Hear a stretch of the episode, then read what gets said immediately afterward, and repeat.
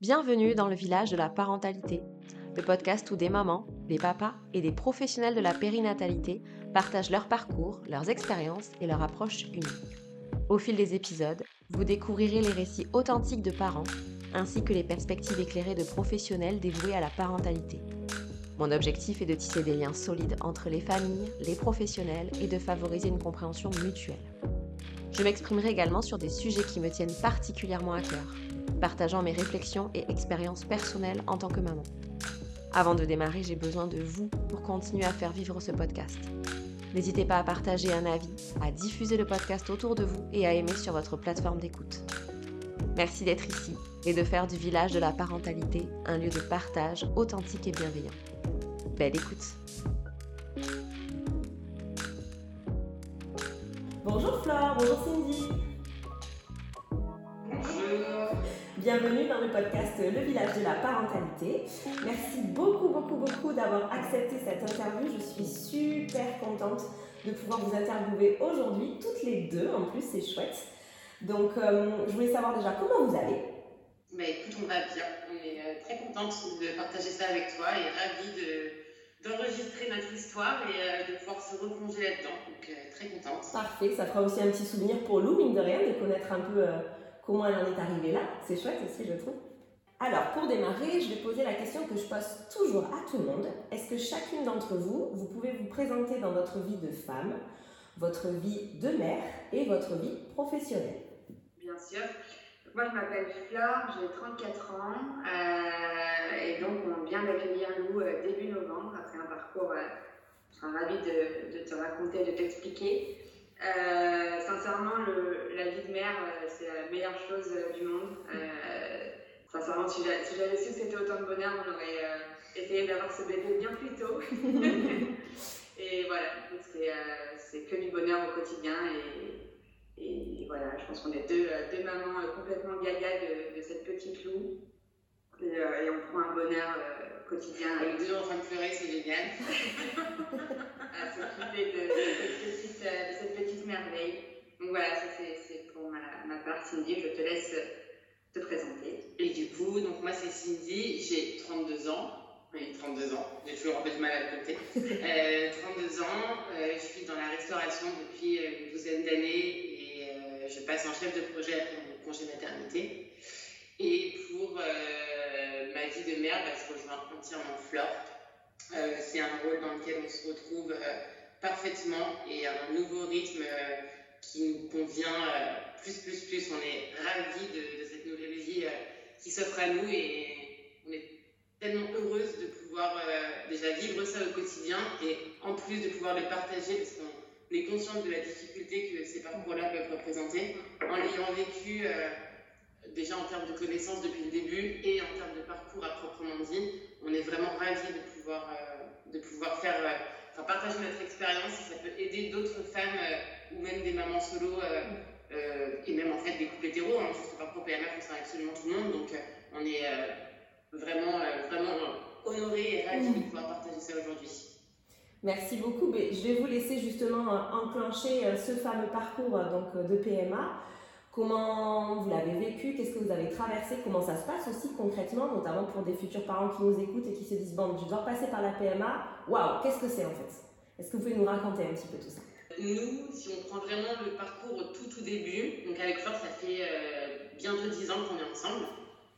Le sujet des bébés a toujours été là, bien qu'on était consciente euh, quand on s'est rencontrés que ce ne serait pas du tout imminent. Euh, mais on a. Alors, j'ai été euh, très j'ai eu très envie de lancer le projet beaucoup plus tôt que Flore. J'ai été consciente assez vite qu'il allait falloir que je me calme un petit peu et laisser le temps à Flore euh, d'avoir les mêmes envies que moi. Mais c'est vrai que ça faisait depuis toujours, je me suis toujours visualisée dans le rôle de mère.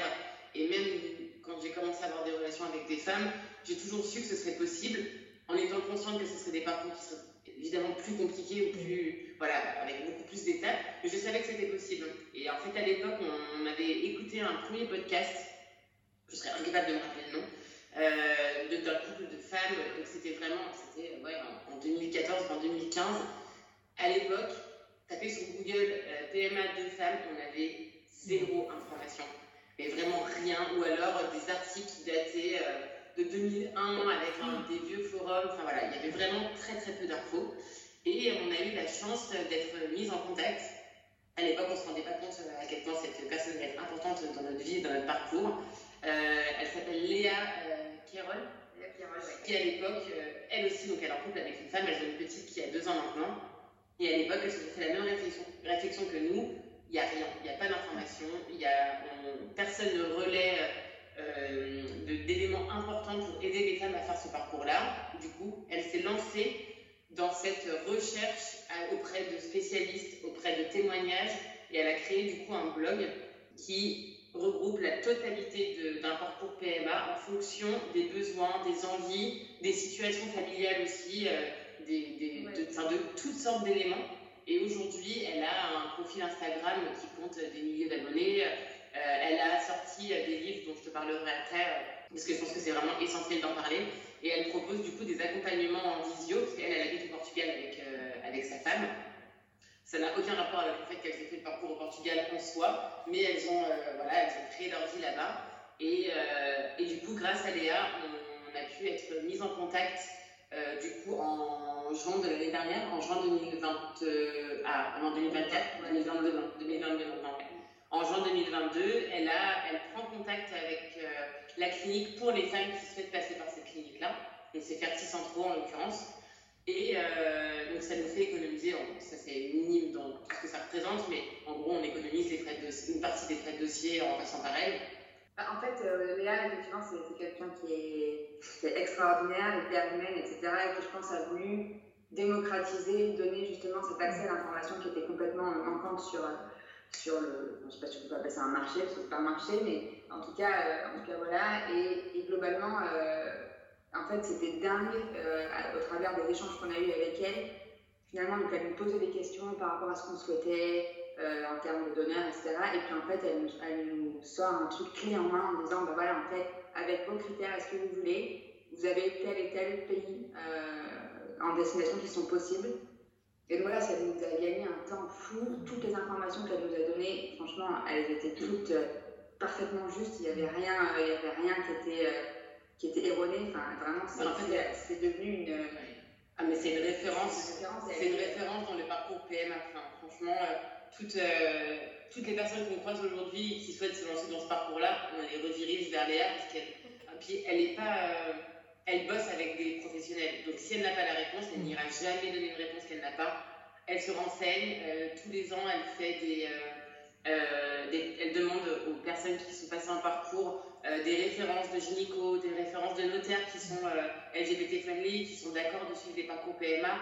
Euh, et en fait, elle crée, là, en, 5 ans, je pense même du coup beaucoup plus, mais elle a créé une base de données qui est phénoménale autour de tout ça. Et elle a créé du coup le, le, premier guide PMA pour deux femmes en France. Donc elle a créé ce petit livre-là qui regroupe de A à Z tout le parcours euh, qui est possible à faire. Euh, alors c'est uniquement, là à ce moment-là, c'était que pour l'étranger. Ah non, à l'étranger ou en France, ouais. Même si on est conscient qu'en France c'est très compliqué, c'est aussi euh, en, vue des délais, voilà, le, sujet d'actualité. Mais... mais financièrement, ça, en fait, voilà, c'est en gros, globalement, elle, elle, donne toutes les infos qui sont possibles, les avantages, les inconvénients de tel et tel pays, ce qui aide finalement l'ensemble des couples et même des mamans solo qui pourraient très bien utiliser ce, guide à, à, prendre leurs décisions en fonction de ce qui leur ressemble et, et finalement d'avoir un une décision euh, complètement éclairée, comme Ouais, puis adaptée, quoi. Et, donc voilà, effectivement, cette, euh, cette fameuse Léa nous a, euh, nous a énormément aidé. C'est vraiment, on est hyper reconnaissante d'avoir pu croiser sa route un jour. Et c'est marrant parce que c'est une relation 100% digitale, puisqu'on ne l'a jamais rencontrée dans la vraie vie, mais on se parle, elle a suivi toute la grossesse, la naissance de Lou. Aujourd'hui, on se parle encore, on a l'impression de la connaître si elle écoute le podcast, ça la fera rire parce que je pense qu'elle a cette situation-là avec beaucoup de, mamans avec qui elle partage euh, les parcours. Mais euh, on a l'impression qu'elle fait partie à part entière de notre vie. C'est assez incroyable. Alors que on n'a qu'une hâte, c'est de la rencontrer et mm. de pouvoir la remercier encore et encore. Mais du coup, voilà. Donc c'est grâce à elle qu'on est rentré en contact avec la clinique, donc en juin 2022. Et, euh, et donc là, on, a eu de la chance parce que c'est l'avantage aussi, de, en tout cas, de cette clinique-là. Je ne sais pas si c'est le cas dans tous les pays ou, ou autres euh, mais on a fait une demande début juin et je crois que mi-juin, j'ai eu un coup de fil de la clinique en nous disant, bah voilà, on a reçu, avait, j'avais toute une série d'examens à faire médicaux pour être sûr que mon corps, voilà, que tout fonctionnait correctement. Il fallait que tous les voyants soient ouverts pour passer à l'étape suivante. En l'occurrence, grande chance pour nous, c'était le cas. je suis en parfaite santé, j'avais aucun antécédent, donc tout était OK pour qu'on se lance dans ce parcours. Et oui, mi-juin, à l'appel de la clinique, on a une place pour vous fin juin pour une première insémination. On, on s'est pris, ça a été super rapide. Donc là, on est rentré dans la phase euh, choix du donneur. Donc euh, à l'époque, le premier donneur qu'on avait choisi était un donneur propre à leur clinique, dans leur banque de sperme en interne. Euh, et on s'est lancé du coup dans un premier essai, donc fin juin, qui n'a pas fonctionné. On a pu repartir. Alors moi j'étais à fond. Alors Fleur est beaucoup plus. Il faut savoir que dans notre tempérament, je suis assez speed et j'ai toujours envie de faire des choses assez vite et d'avoir des résultats assez rapidement. Fleur est beaucoup tempérée, euh, beaucoup plus raisonnée que moi. Euh, et heureusement, parce que je pense que si on était toutes les deux comme ça, ça serait très compliqué. Et du coup, on a, donc, on a fait un essai donc fin juin, fin juillet. Euh, les deux premiers essais n'ont pas fonctionné. et on a eu la chance, même si pour peu de temps, d'avoir un test positif après l'essai de fin août. malheureusement, j'ai fait une fausse couche précoce à six semaines après ce test. Donc ça a été un, un petit coup de massue parce qu'en fait, euh, euh le Portugal, c'est une destination qui est géniale et on a toujours essayé de se dire que chacun de nos déplacements là-bas serait la dernière fois qu'on irait, en tout cas pour, euh, pour avoir bébé. Et donc, on, a toujours euh, eu à cœur de passer des moments privilégiés là-bas, de, de, se dire, voilà, on y va une fois et on va kiffer, quoi. On profite, c'est comme si on était en vacances. On se disait, voilà, il faut que Cindy soit détendue au maximum, etc. Donc, il y, avait aussi le, donc le coup où finalement la clinique t'appelle et te dit bah, il faut être là dans 48 heures. Donc tu as le boulot en même temps, il faut appeler tes, employeurs. Enfin, c'est quand même. Euh, c'est une période, très stressante. C'est hyper stressant. Tu te retrouves d'un coup à, devoir ne pas oublier euh, les injections que tu dois faire. C'est ridicule, il y a une heure de décalage horaire, mais en fait, juste cette, heure-là te fait te perdre. À quelle heure est-ce qu'on est en France, à quelle heure tu dois faire l'injection, machin, etc. Et donc, c'est vrai que c'est beaucoup de pression. Financièrement, c'est euh, quand même un coût. Et, euh, et, donc, voilà, donc chaque essai, finalement, c'est pas comme si on allait à, un hôpital à Paris où euh, voilà, on prend le métro, en 20 minutes on y est, on rentre chez nous, ça marche, ça marche pas. Là, il y a quand même un, une logistique, une logistique derrière, un, une organisation, un aspect financier qui fait que chaque essai, je pense, par rapport à tout ça, fait qu'il y a un espoir encore plus grand et donc une déception encore plus forte quand, quand ça fonctionne pas. Donc on, était hyper, on a toujours été hyper positifs au fur et à mesure des essais, on y a toujours cru, on s'est voilà, on, s'est pas laissé abattre. Donc c'est vrai que cette fausse couche a été euh, plus difficile que les deux premiers essais euh, non aboutis. Euh, moi physiquement, bah, ça faisait depuis juin, donc là on était en septembre, que j'étais sous hormones avec beaucoup d'injections, donc psychologiquement et physiquement ça commençait à être compliqué. J'avais qu'une envie, c'était de continuer et la flore, merci parce que c'était nécessaire. Elle m'a dit en fait là, stop on va faire une pause, tu as besoin de respirer, tu as besoin de, voilà, de, reprendre des forces. Euh, j'ai eu besoin de quelques semaines pour me remettre euh, de tout ça, voilà, qu'on puisse aussi reprendre une vie un peu normale. Mine de rien, on avait l'esprit plongé dans la PMA. alors, je maudis toutes les personnes qui disent pensez à autre chose. Sincèrement, c'est le pire conseil que l'on puisse donner à des personnes qui sont en parcours ou en essai bébé. C'est vraiment le pire des conseils. les personnes qui nous écoutent, arrêtez de donner ce conseil-là à des, des femmes si ça ne fonctionne pas. Euh, donc voilà, on a fait cette pause euh, de septembre, on a fait un bon mois de pause et on a contacté la clinique. On avait déjà vu avec eux euh, quand on a, avant de faire le troisième essai, en leur disant si ça ne fonctionne pas, qu'est-ce qui s'offre à nous? Est-ce qu'on peut passer sur une file? On avait su que y a, en fait, c'est une nouvelle file. Euh, ISCI ou UCSI, je sais pas. Ouais, une, nouvelle sorte de file qui, qui, ouais, qui consiste à prendre un spermatozoïde qui va être traité, euh, nettoyé, euh, embelli, euh, et c'est un seul spermatozoïde qui va être injecté, et du coup, ça donne beaucoup plus de chances, apparemment, à ce que l'essai fonctionne. Donc, on, nous a proposé ça. donc, on y est retourné en octobre 2022 pour faire la ponction d'ovocytes. Pour celles qui ne connaissent pas, c'est assez lourd comme, comme process. c'est sous anesthésie générale d'une vingtaine de minutes. Et et en fait, on a une stimulation euh, pré-ponction euh, euh, qui permet de, en gros de fonctionner le maximum d'ovocytes. Ouais. En fait, en fait c'est ça, c'est une stimulation ovarienne globalement, donc ils font ils font en sorte de féconder le, de, de, développer le maximum d'ovocytes. Et ensuite, bah, c'est la petite cueillette après, des ovocytes. Après, c'est un peu collant de En gros, je crois qu'initialement, ils avaient réussi à en fonctionner 21, ce qui était énorme. J'avais fait un super sport. La poule aux d'or. Ah ouais. et, euh, et, donc, ils ont tous été euh, enfin, voilà, fécondés. Le but était de s'arrêter à J5. Et euh, on a fini avec un magnifique score de 11, 11 embryons. Donc, fécondés à J5. Donc, donc là, on en a encore 10 au congélateur. C'est exceptionnel. On peut monter une équipe de foot. c'est marrant cette période. C'est pas marrant, c'est un peu stressant, mais en fait, tous les jours, la clinique t'appelle et te dit bah voilà, aujourd'hui, euh, il y a tant d'embryons qui ont dégénéré, ils appellent ça. Euh, et donc finalement qui sont écartés. Et donc c'est vraiment ce que disait Cindy, euh, Colanta, où tous les jours, on a un qui disparaissent. Hein, au bout d'un moment, tu te dis, oh, on est passé de 21 à aujourd'hui, il n'en reste que 15. bon, et finalement, effectivement, on a eu un, un super, score. On a, on a, une petite photo très sympa de, pour annoncer à nos proches, parce que du coup, évidemment, on n'a pas le côté surprise pour toutes nos familles et tous nos amis on a un fan club derrière nous euh, mm. qui nous suit depuis le début, ça vous met, on a, fait, on a fait le choix, parce que c'est pas forcément le cas de tout le monde, mais nous on a fait le choix de se dire bah, on sait que ça va être un parcours qui va être difficile euh, émotionnellement. Et, euh, et, avec Cindy, on, a une bande d'amis, je pense que tout le monde est très fier de ses amis, mais on a une vraie c'est comme nos frères et sœurs, globalement, euh, c'est notre famille d'amis, et donc ça nous tenait vraiment à cœur de justement avoir leur soutien dans chacune de ces étapes. Et donc que ce soit euh, ma famille ou que ce soit euh, nos amis, on a toujours fait le choix de, de, tout leur partager, de tout leur dire, pour les moments où justement ça ne fonctionnerait pas, avoir leur soutien. Et, honnêtement, c'est quelque chose que personnellement, en tout cas, je ne regrette pas. Et du coup, on a essayé de faire des petits moments clés surprises. Du coup, on avait fait cette fameuse photo devant une ardoise avec écrit 11 à la craie. J'avais fait une photo de maman avec un œuf pour leur dire, bah voilà, on a réussi, on a réussi à rencontrer des 11. C'était plein de petits détails comme ça pour euh, leur faire suivre un peu le, la suite du process.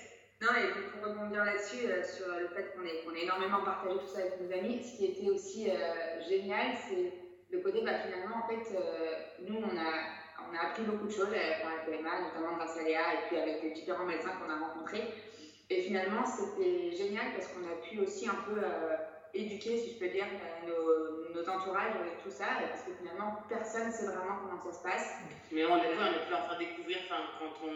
Parce que ce qu'on n'a pas précisé, c'est que du coup, après les, trois premiers échecs, euh, on a arrêté avec le donneur qu'on avait choisi.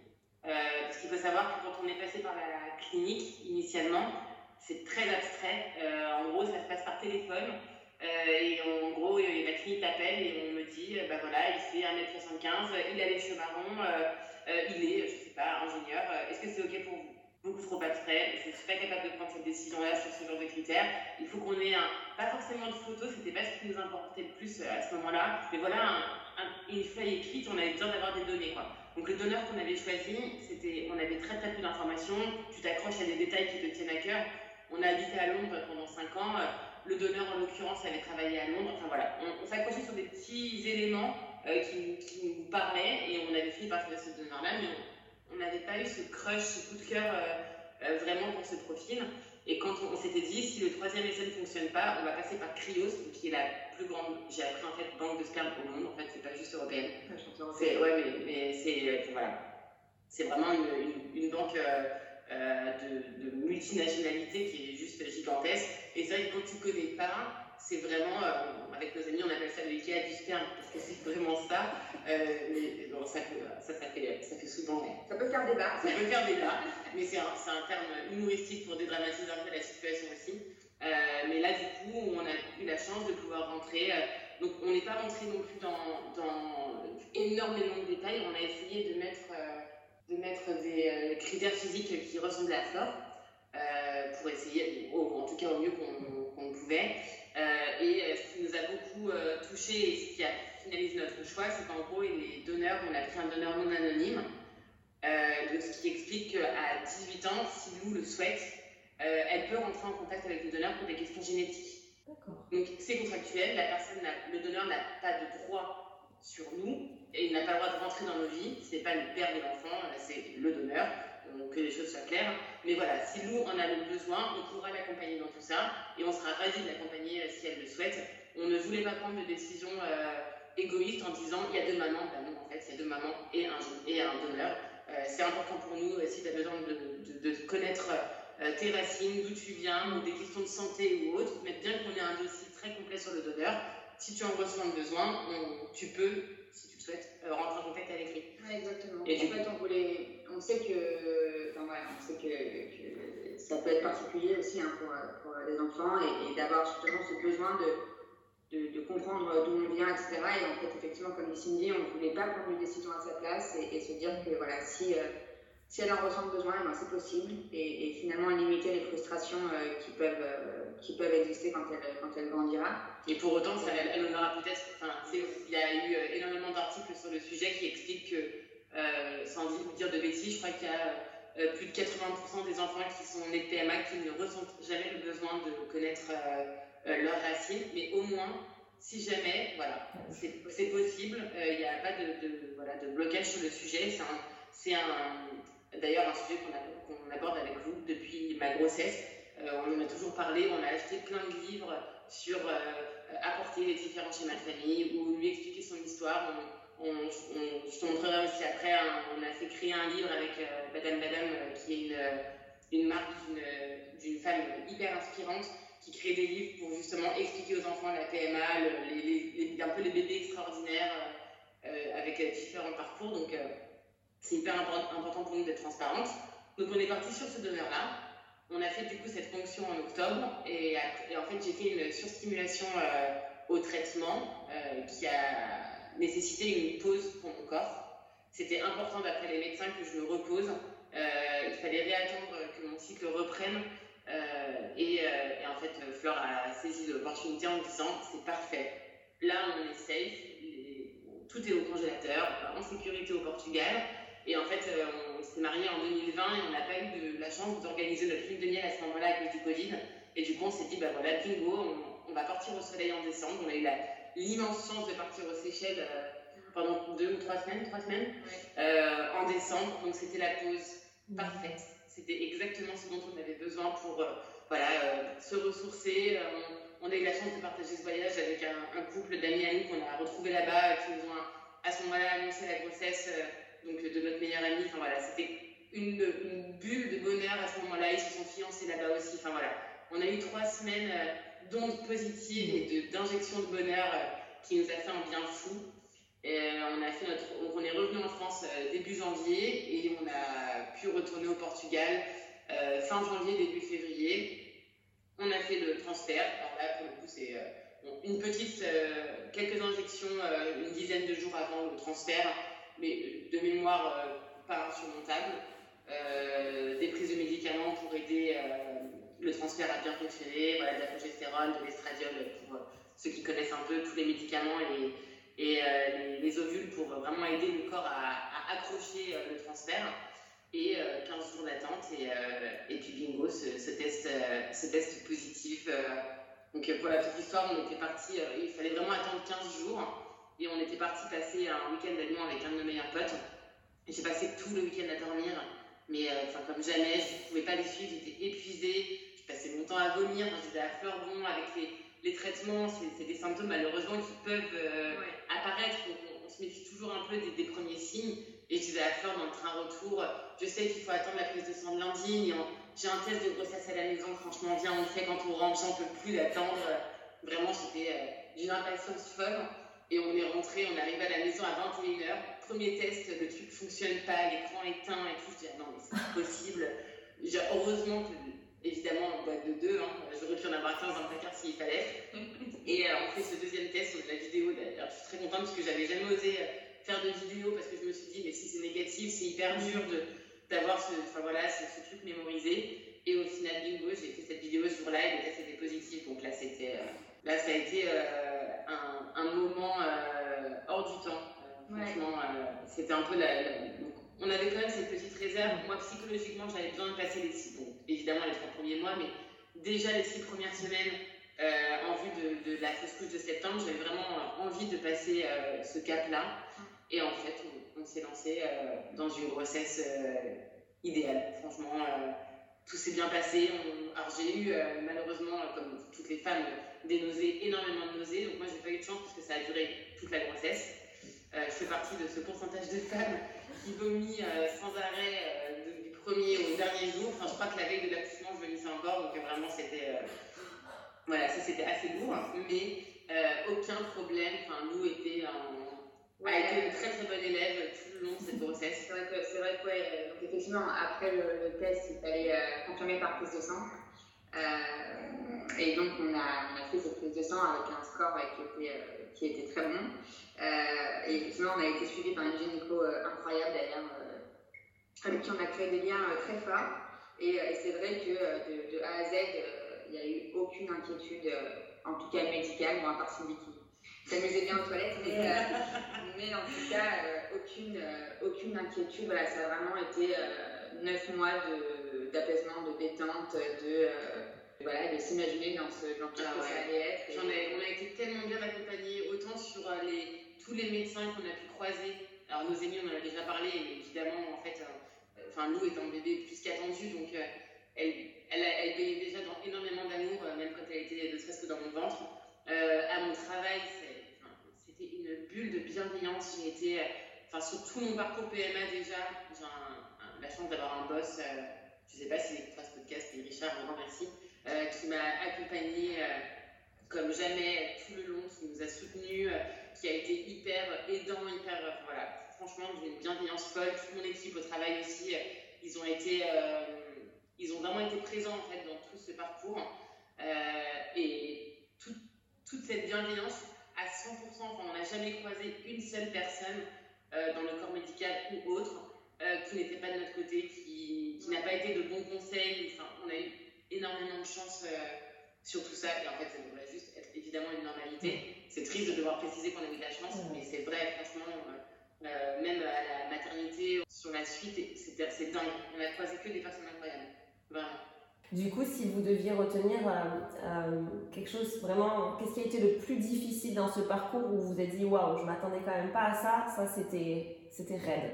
Qu'est-ce qui a été vraiment le plus dur pour chacune de vous? Parce que peut-être que vous l'avez pas traversé totalement de la même manière. Euh, moi, je dirais, j'étais consciente que le parcours PMA serait long et, un peu voilà parcours du combattant, mais je pensais que ça le serait pour des questions de prise de rendez-vous, de timing et je m'étais pas dit, enfin, je m'étais jamais dit, ce qui est un peu naïf, que ce serait mon corps potentiellement qui pouvait bloquer et mettre du temps. Ça, ça a difficile parce que j'étais, on était tellement positif dans tout ça. Pour moi, j'étais convaincue que le premier essai serait bon. Et, heureusement d'ailleurs qu'on fonctionne comme ça. Mais c'est vrai que voilà, le, fait que même si sur le papier ça n'a pas mis longtemps, toutes personnes me diront, euh, bah, en fait, on n'a même pas mis un an. Mais quand on le vit, trois essais, une FIV, mine de rien, ça représente cinq allers-retours au Portugal en, même, en huit mois. Euh, en fait, c'est quand même assez lourd. Donc voilà, pour moi, c'est ça qui a été le plus difficile, je pense, sincèrement. Ouais, pareil. Alors, effectivement, c'était pas mon corps, mais, euh, mais, euh, mais les échecs, que c'est vraiment comme ça qu'on le ressent sur le moment. Hein, mm. c'est quand même une claque à chaque fois.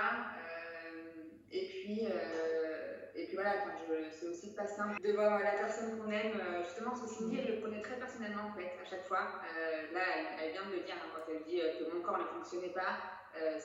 Enfin, aujourd'hui, je, suis persuadée que c'est pas son corps qui ne fonctionnait pas, c'est une question de timing. Et voilà, c'est hyper encadré.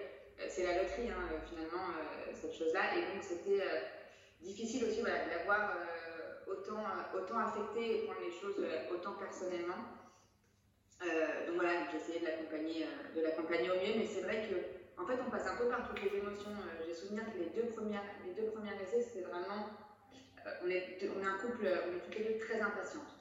Donc c'est vraiment un énorme défaut. il, y a, cette première chose, on se dit oh oui, bah tout le monde galère, mais nous, c'est bon, ça va le faire, c'est sûr, premier coup. Et puis on avait cet exemple de Léa justement, qui elle a eu une insémination qui a fonctionné du premier coup. Donc on disait, bah nous, c'est pareil. Euh, elle, est, elle, est, positive, ça va fonctionner. Voilà, voilà, même ça. Donc, première, euh, premier, euh, essai, bon, on dit, bon, bah, ok, euh, finalement, euh, c'est peut-être pas si simple que ça, etc. Le deuxième, euh, voilà, c'est un peu plus de tristesse, de dire, ok, en fait, finalement, la réalité est autre que ce qu'on s'était imaginé. Mais effectivement, c'est ce que disait Cindy, on était peut-être un petit peu naïve hein, sur, sur, tout ça. On se disait, bon, c'est bon, maintenant on a compris, ça peut ne pas fonctionner, mais notre bonne étoile revient, c'est la prochaine, c'est la bonne. Et, et, le troisième, moi, franchement, euh, c'était marrant, je me souviens justement d'en avoir parlé avec Léa. Euh, c'était même plus de la tristesse, c'était presque de l'énervement et de la frustration, quoi. Euh, juste de dire, mais c'est pas possible, qu'est-ce qui fait que, euh, qu'est-ce qui fait que ça marche pas? Euh, Tous les examens médicaux sont, sont parfaits, presque frustrants, et puis, et puis voilà, après, effectivement, ça, ça, a fini par, par fonctionner, et c'était la, la, meilleure chose du monde, mais c'est vrai qu'on passe par différentes émotions, et, et c'est franchement, je nous estime quand même assez fortes psychologiquement. Et, et, et, en fait, c'était quand même super difficile, vraiment. Et surtout de se dire, bah, on n'aura jamais l'assurance que euh, la prochaine c'est la bonne. Euh, voilà, c'est juste ce côté de. L'incertitude. Ouais. Voilà, l'incertitude, on ne sait pas où on va. Et voilà. Après, je pense que ce qui a fait notre force, et ça c'est une évidence parce que c'est, on en est conscient depuis quasiment 10 ans, on sait qu'on forme une équipe euh, infaillible. Alors, on a des, enfin, je me dis, en, en 10 ans, on a vécu déjà tellement de choses on a eu la chance de vivre tellement de choses ensemble. Et quand on s'est lancé dans ce parcours-là, on, on, savait qu'on se lançait à deux. Et moi, c'est ce que j'ai toujours dit euh, aux médecins. moi, j'ai bien vécu mon postpartum euh, à ma manière, mais parce que j'avais Flore. Et en fait, ça aurait été complètement différent. Je conseille à toute femme d'avoir une fleur avec elle, parce que franchement, c'est la solution pour un postpartum réussi. Euh, mais, on, mais, mais la, la, force qu'il y a en, entre nous deux, et, et, en fait, ce côté sur, suractif, sur-hyperactif que j'ai, et cet apaisement de Flore et, euh, et, euh, son côté beaucoup plus sensé, beaucoup plus raisonné, en fait, ce mélange des deux depuis des années nous réussit. Euh, enfin, ça a toujours été notre force et, je, sais que ça peut que continuer sur, sur le long terme dans tout ça, mais Lou est, est, très bien entouré et, j'ai confiance en, en, la suite en tout cas. Alors, Lou, elle a deux mois, c'est ça, à peu près? Un peu plus de deux mois? Alors, tu m'as dit que tu as été donc super bien euh, soutenue, entourée grâce à Flore. Comment tu l'as vécu ton postpartum, toi, dans ton corps, dans toutes ces transformations qu'il y a pu y avoir aussi, cette, euh, cette après-grossesse, euh, voilà, tout ça, comment tu l'as pu, comment tu l'as traversé? Alors, les premières semaines, elles ont été assez difficiles. alors, autant la grossesse s'est très très bien passée. En fait, j'aime à expliquer que si on prend toute la grossesse avec l'accouchement, tout a été parfait de A à Y et les dernières lettres sont complètement dégénérées. Euh, L'accouchement a été très très compliqué. Euh, alors sur le papier, médicalement, il n'y a pas eu de, de drame. L'eau elle est très bien euh, et elle n'a pas du tout suivi l'accouchement. Mais en fait, j'ai été déclenchée et on, on a l'accouchement a duré 36 heures. 37 heures de travail. Ouais, 37 heures de travail, donc ça a été excessivement long. J'ai mis du temps avant d'avoir la péridurale.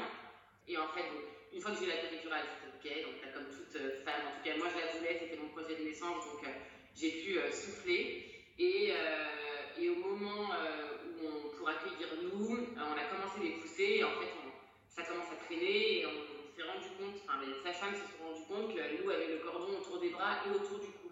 Donc elle ne descendait pas. On m'avait parlé de césarienne en, en amont. Je, je voulais vraiment l'éviter si on pouvait. Euh, donc au bout d'un moment, je leur dis, bah, en fait, césarienne, go, quoi. Si c'est la seule solution pour que Lou aille bien, euh, c'est pas un problème. Euh, on me fait comprendre que euh, c'est trop tard pour la césarienne parce que Lou est trop engagée.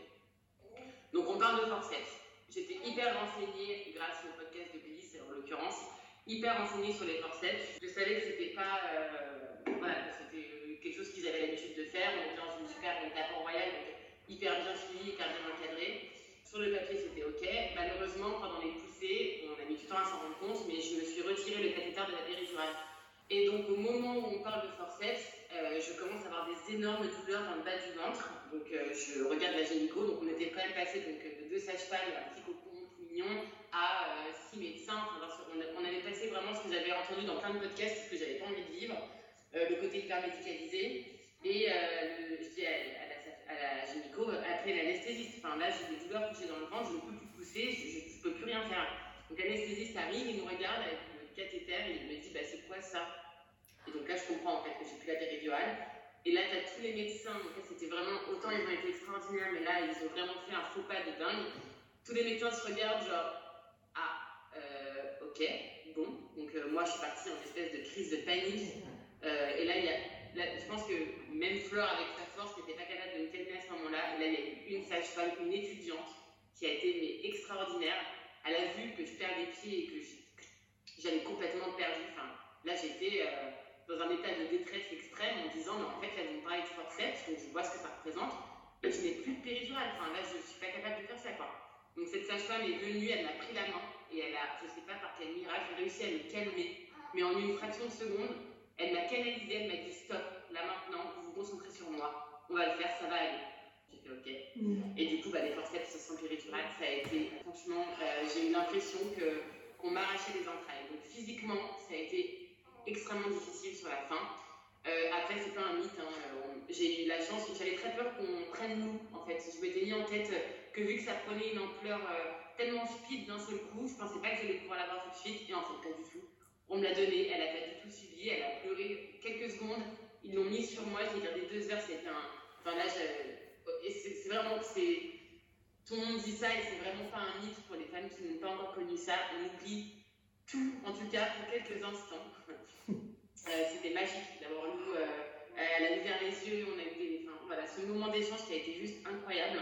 Euh, Fleur a pu donner le premier biberon, elle a fait son premier pot à. On est resté, ouais, je pense, deux ou trois heures, toutes les trois dans notre bulle avec plus aucun médecin. C'était magique. Franchement, c'était extraordinaire. Euh, donc là, on a fait notre, petit séjour à la maternité, qui grâce au service médical était vraiment un séjour à proprement dit. Euh, on a été euh, hyper bien accompagnés, hyper bien conseillés.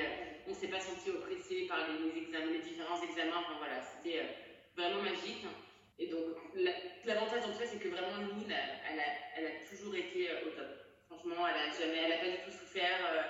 son rythme cardiaque est toujours resté stable. Enfin, voilà, c'était vraiment c'était ma seule inquiétude, je me rappelle encore pendant l'accouchement de répéter ça. Est-ce que enfin, j'étais fixée sur le moniteur en disant est-ce qu'elle va bien, est-ce qu'elle va bien. Enfin voilà, c'était là ça met du temps, il faut que ça qu'on en finisse, mais est-ce qu'elle va bien quoi. en l'occurrence, c'était le cas. Euh, elle, elle, a été une bonne battante dans, tout ça. Et là, euh, le retour à la maison, et euh, j'ai eu deux, trois semaines psychologiquement assez compliquées. il faut savoir que je suis de nature très positive et euh, je suis suis pas du tout sujette à la dépression ou autre, mais là, les trois semaines qu'on suivi ont été vraiment difficiles. Euh, on en a peu parlé euh, autour de nous, mais Fleur a été d'un soutien infaillible. Elle a accueilli mes pleurs exactement comme il fallait le faire. J'avais besoin, je pense, de temps pour digérer. Et puis pour réaliser, je pense que toute femme qui accouche, il y a un temps de réalisation, c'est très spécial en fait. on attend ces neuf mois, on a l'impression d'être prête, et puis d'un seul coup, il se passe ça. Euh, j'ai mis beaucoup de temps à comprendre en fait euh, ce qui s'était passé. Euh, j'ai eu la chance de pouvoir en parler avec la sage-femme qui nous a on a fait de pendant toute la grossesse et qui, est une femme incroyable. Et, et j'ai commencé à aller mieux en en parlant avec elle. Elle nous a fait revivre l'accouchement à une séance. C'était dingue. J'ai pu être complètement transparente sur ce que je ressentais sans aucun jugement. Enfin, je me suis sentie vraiment à l'aise et en confiance pour, vraiment parler de, mes sentiments, de mes émotions, de mes ressentis. Passé deux semaines, j'ai commencé un peu à m'inquiéter. Euh, j'avais beaucoup entendu parler de la dépression postpartum. J'ai été hyper alertée sur le sujet. Je savais qu'il fallait pas que ça dure trop longtemps non plus. Donc, passé deux semaines, la troisième semaine, je commençais à dire à Flore, euh, euh, enfin voilà, je vais prendre, je pense que je vais aller voir une psy. Enfin, là, il va falloir qu'on prenne les choses en main. Je veux pas que ça traîne. Je veux pouvoir me ressentir bien. Puis ça faisait vraiment des vagues d'angoisse sans raison. on pouvait être dans le salon posé, puis dès qu'on se retrouvait un petit peu au calme, j'étais prise par une euh, espèce de sensation qui extrêmement désagréable que je ne pouvais pas contrôler et qui partait euh, parfois en une demi-heure, parfois en deux heures, mais comme aussi vite que c'était venu. Et, euh, et, en fait, du jour au lendemain, c'est parti. je me suis réveillée un matin, j'ai dit à Flore, je sens que ça va mieux. Franchement, là, je sens qu'il y a eu un déclic. Puis on a très très vite repris une vie active. On, avait dit à nos proches, on restera au moins 15 jours sans voir personne. En fait, pas du tout. Alors, nos amis le savaient déjà à l'avance, euh, mais on s'était pas au cas. Euh, et en fait, je pense que dès la semaine qui a suivi, on avait des potes qui venaient nous voir, on était trop contents de pouvoir leur présenter nous. Euh, on a commencé à faire des restos. Enfin voilà, on a, on a vraiment eu à cœur de reprendre une vie dynamique. Il faut savoir qu'on est vraiment connus pour être des mamies dans notre bande de potes, à se coucher euh, enfin voilà, on, est connu pour ça et on adore cette réputation. Euh, mais là, voilà, on avait besoin de reprendre une vie sociale euh, voilà, très dynamique et puis pouvoir mettre Lou plongé dans notre vie avec grand plaisir. Donc voilà, j'ai vite repris pied et, et tant mieux parce que c'était c'était franchement pas agréable.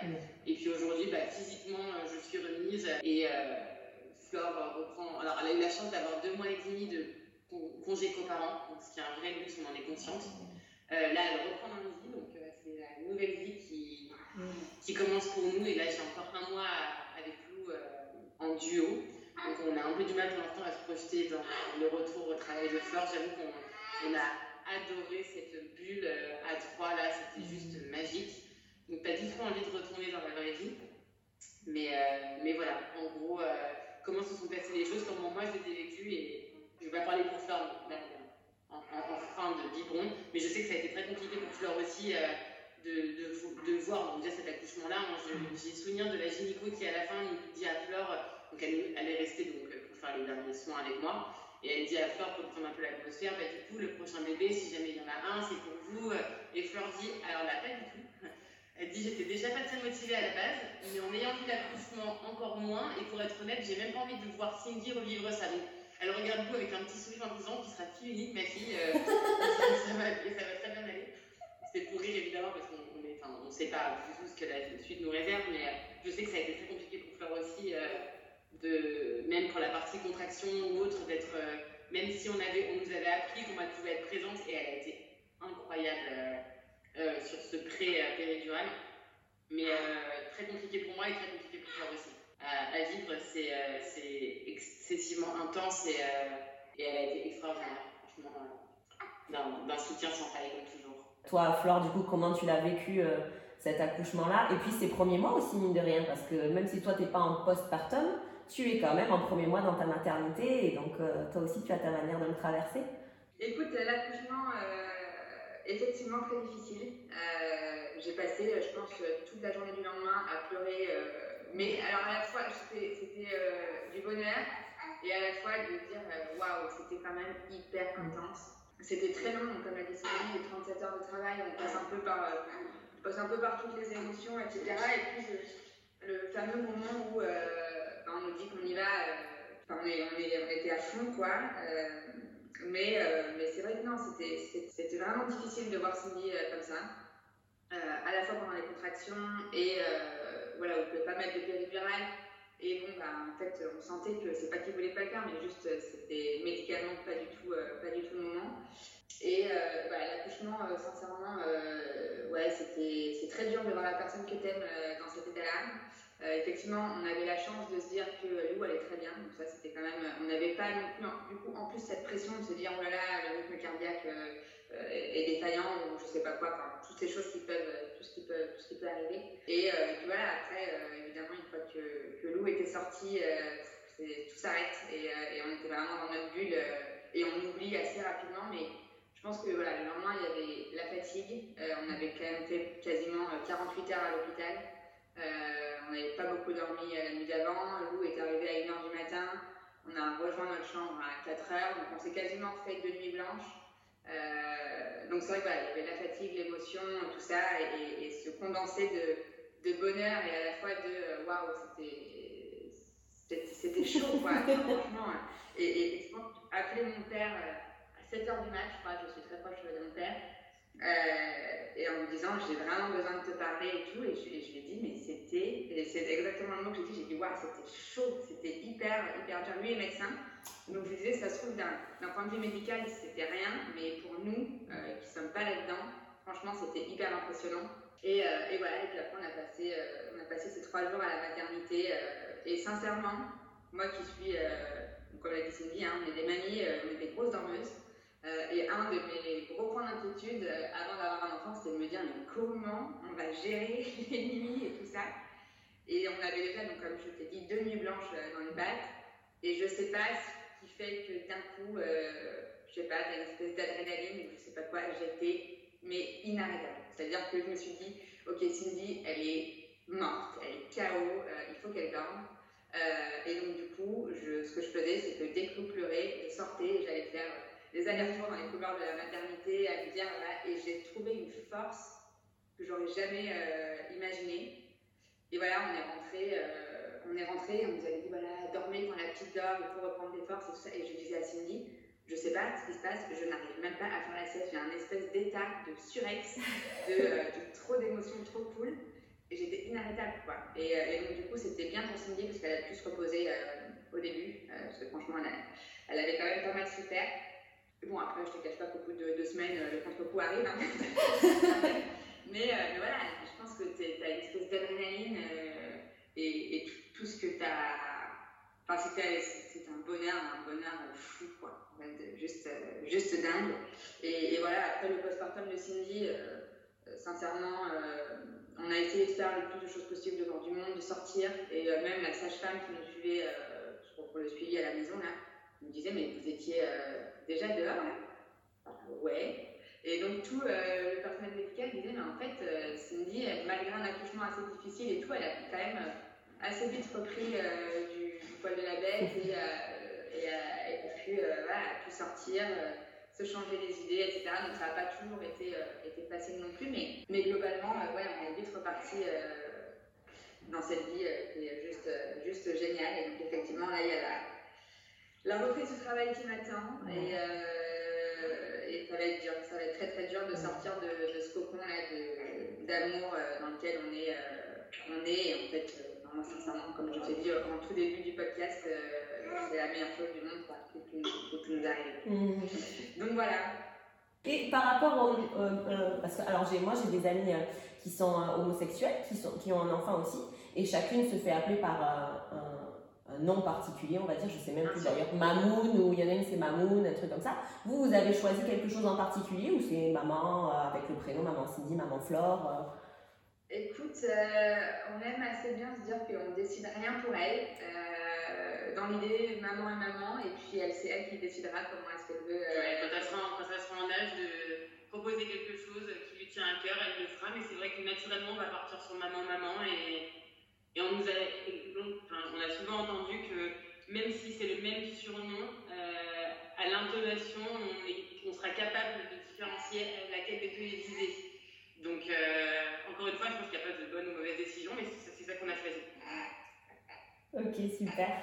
Euh, je voulais savoir un petit peu chacune vos valeurs que vous voulez transmettre à, à Lou en tant que maman. Voilà, qu'est-ce qui est important pour chacune d'entre vous à transmettre à votre fille pour les années à venir, pour quand elle sera elle aussi euh, adulte, femme Alors évidemment, plein de valeurs positives, mais moi ce qui me tient euh, énormément à cœur, euh, c'est que Lou soit consciente et ait les armes pour parler de son histoire. je, suis, alors, je suis inquiète, c'est pas forcément le terme, mais j'ai vraiment envie qu'elle elle affronte la vie parce qu'on est consciente en étant deux femmes que ça va pas être facile tous les jours, je pense, et elle peut être amenée à croiser des personnes pas forcément bienveillantes euh, en vue de son schéma de famille. Donc c'est important pour moi dès maintenant euh, qu'elle soit consciente qu'il y a différents schémas de famille, euh, qu'il y a plusieurs possibilités, qu'il y a voilà, toute cette diversité autour de tout ça. Et je veux qu'elle ait le maximum d'informations pour répondre, parce que je reste intimement persuadée que pour les enfants c'est compliqué quand on n'a pas les réponses, alors qu'en fonction des pics qu'elle pourra se prendre, si elle sait quoi répondre et qu'elle dira, enfin, qu'elle voilà, qu'elle a les clés en main euh, et l'information euh, complète, ce sera beaucoup plus facile pour elle d'affronter tout ça et puis en fait de montrer cette normalité euh, autour d'elle. Donc pour moi, c'est essentiel de voilà, qu'elle soit au courant de son histoire, qu'elle soit engagée dans, dans tout ça et, qu'elle nous fasse. Écoute, on est sur un podcast 100% naturel. Écoute, tu dois te sentir beaucoup mieux maintenant. Ah oui, pour le coup. Et entièrement euh, mais voilà, pour moi, c'est ça qui est vraiment important, euh, euh, c'est son histoire, qu'elle soit, et avec toute la bienveillance qui va avec. Et moi, ce que j'aimerais vraiment lui transmettre, c'est dans les valeurs, c'est l'importance de, la famille, de savoir que, voilà, elle aura toujours deux oreilles attentives à, à, à tout, tout ce qu'elle peut avoir dans sa tête, etc. Et, et, voilà, c'est dire que à la maison, c'est un cocon. J'ai eu la chance d'avoir une famille où euh, voilà, on est très proches, on se parle de tout. Et, euh, et c'est, voilà, j'espère qu'on arrivera à recréer, euh, à recréer la même chose avec, avec cette petite. voilà, d'avoir, je sais pas, la, la, confiance, la confiance en elle, l'ouverture d'esprit qu'elle aura forcément, puisqu'elle elle a un schéma familial différents de ce, genre de, ce genre de valeurs. Du coup, je vais euh, terminer euh, cette belle interview qui pourrait durer des heures parce que j'aurai un milliard de questions, mais euh, ça serait trop long pour ceux qui nous écoutent. Est-ce que vous auriez un message important que vous aimeriez transmettre à des futurs parents qui sont en parcours PMA Alors, plus particulièrement, bien sûr, qui sont dans votre schéma familial, mais aussi, mine de rien, pour tous les parents, qui, que ce soit maman solo, euh, euh, des papa-papa ou juste papa-maman aussi, hein, tout simplement. Mais voilà, ce, parcours est quand même très particulier. On n'a pas toujours les tenants et les aboutissants de tout ce qu'on va traverser. Donc, qu'est-ce que vous, vous aimeriez pouvoir leur transmettre aujourd'hui? Euh, Moi, le message que, j'aurais vraiment pour toutes ces, ces personnes qui veulent, qui veulent se lancer dans dans des parcours tels que le nôtre, peu le familial, c'est de ne pas lâcher c'est pas, pas facile, on passe par toutes les émotions, etc. Mais de se rappeler de pourquoi on fait tout ça et qu'à la fin, euh, voilà, il y a, y a, un résultat qui est juste, euh, juste magique et que ça vaut le coup de, de se battre, de, de, continuer et même si c'est, euh, pardon, même si c'est difficile et c'est voilà, c'est plein de rebondissements, mais en tout cas, c'est, faut pas lâcher. Et vous n'avez pas lâché toutes les deux, donc bravo parce que mine de rien pas évident ce que vous avez pu traverser. Oui, moi je dirais euh, évidemment, je rejoins Flore, de, de rien lâcher, de, de, garder en tête le pourquoi du comment est-ce qu'on fait tout ça et de savoir s'entourer. Je pense que c'est vraiment la clé euh, de personnes bienveillantes, de créer son village. Euh, alors ça c'est connu et on nous le répète souvent, mais c'est vraiment concret de, de surtout pas s'entourer de personnes qui sont toxiques, de savoir faire le tri au moment et de s'entourer uniquement de personnes qui sont en accord avec nous et qui nous comprennent. Enfin, encore une fois, franchement, sans, euh, donc en dehors de la relation qu'on peut avoir, sans tout cet, entourage, tous ces amis, enfin, puis on a différents parcours euh, enfin, autour de nous. On, a également une, maman qui s'est lancée dans une PMA solo, euh, qui a été d'un soutien incroyable pour nous tout le long de ce parcours. Je crois que c'est la personne avec qui on a le plus partagé des tables quand on gardait comme un secret sur certains éléments. Et en fait, c'est chaque personne à part entière a eu son rôle à jouer dans notre parcours. Donc je pense que juste entourez-vous de personnes euh, en qui vous avez confiance et, euh, qui sont euh, soutenantes quoi qu'il arrive. avoir des amis, c'est bien de partager des fêtes, des moments positifs, mais on se rend compte des personnes sur qui on peut compter quand c'est plus compliqué.